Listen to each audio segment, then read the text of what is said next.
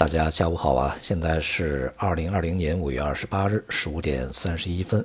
今天的这个国内金融市场啊，股债汇三市呢都录得了反弹。不过 A 股呢是从指数上涨跌互现啊，上证涨深创跌。不过呢，这个上证啊也是在呃绝大多数股票下跌的情况下啊，指数录得上涨。那么这里面呢，权重股这个支撑大盘的特征啊，还是相当明显啊。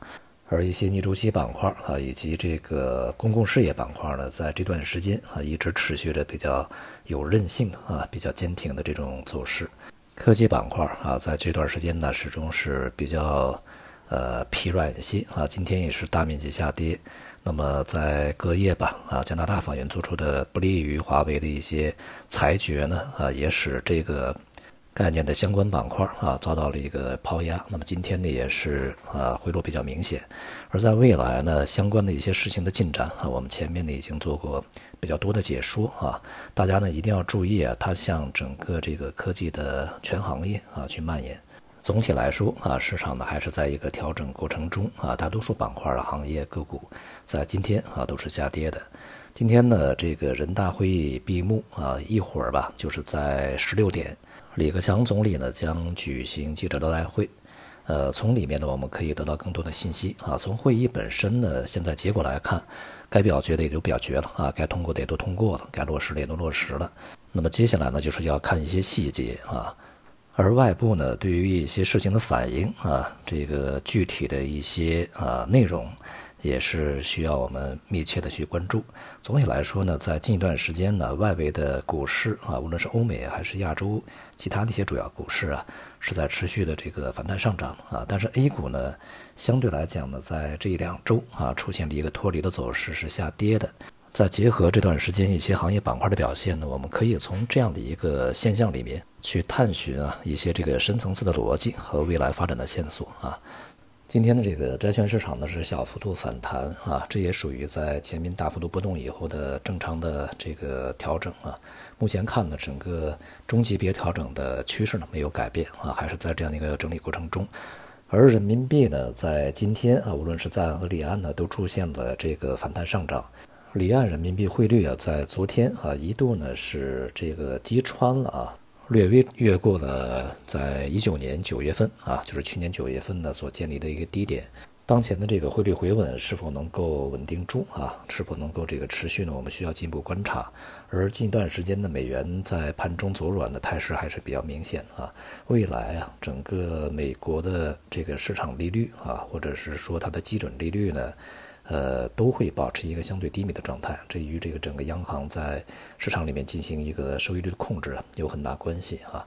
所以说这一点呢，也会压制整个美元的一个汇率表现。在接下来中长期啊，我们可以进一步的关注美元走软的这么一个这个趋势的延展啊。从全球整体疫情的发展情况看啊，这个喜忧参半啊。今天早间呢所得到的数据啊，是美国的这个死亡人数啊，因新冠啊，呃，超过了十万，这个数字还是相当的这个触目惊心的啊。不过呢，整体来说，这个无论是美国还是欧洲啊，它的这个发病率啊，都开始变得比较温和哈。但是不知道欧美啊，在防疫上面的这个大大咧咧，人们都不戴口罩啊，也不太注意，是不是能够让这个态势呢保持下去？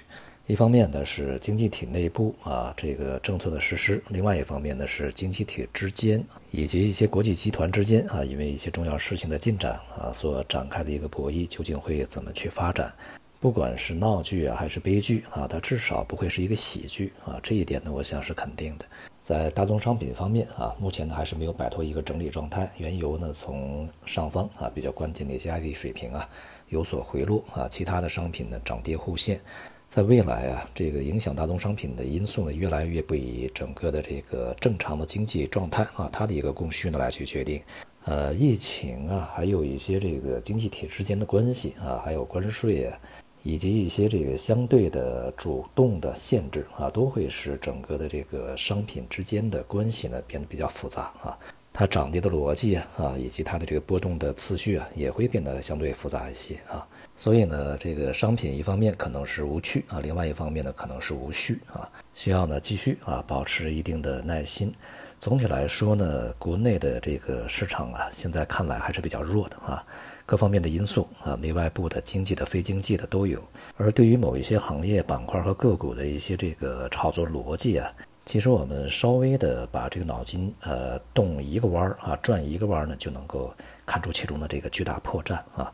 在未来呢，这些逻辑啊，啊，这个也会被呃一个一个的证伪的啊。所以呢，我们在过程中吧，啊，怎么样去选择是一个重要的事情。好，今天就说到这里，谢谢大家。